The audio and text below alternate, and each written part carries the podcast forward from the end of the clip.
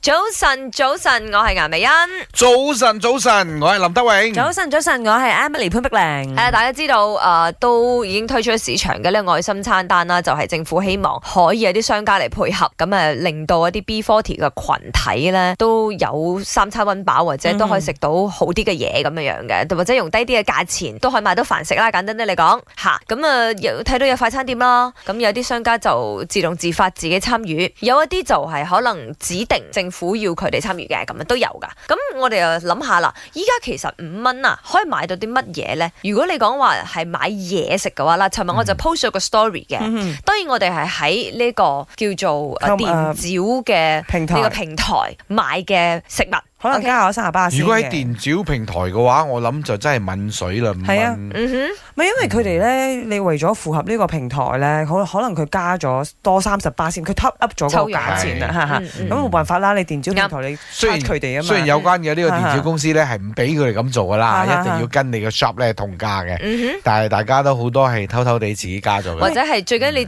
嗰個消費者願意，就好似尋日我好願意八溝六買咗兩嚿水餃翻嚟嘅，嗯哇因，為我真係好好奇八溝六嘅兩嚿水餃長什麼樣子。所以一嚿係四溝三，咁啊都係普通嘅水餃嚟嘅啫，嗯哼水餃皮啊，裏邊有啲肉咁咯，誒、有啲鹹添啦， 咁我哋就 O 晒嘴啦。哇！一嚿水餃都四溝三啦，咁即係五蚊我可以買到一嚿水餃啦，係咪咁啊？咪你反映到而家嗰啲咧百物係真係漲價。啱、嗯吓、即係遲啲仲話雞蛋嘅價格係會自由浮動，即係唔係統制品啦。仲恐怖 啊！仲因為有好多嗰啲食物咧都有用到呢個雞雞蛋蛋落去係嘅。喎。咁你話而家五蚊，當然啦，有啲餐廳都係做得到嘅。誒、即係當拉客又好，當係一個回饋都好啦嚇，嗯嗯嗯又盡量做好俾你啦。嗯即係可能有一包飯仔啊，誒、嗯嗯有啲配料啊咁樣即。係可能個份量唔會太多㗎啦，嗯嗯誒呃咁同埋都唔係可以長期去供應嘅呢樣嘢。係啦，咁五 ringgit 對你哋嚟講可以買到啲咩咧？我就係買到一嚿水餃，林生係咧，我嗰日咧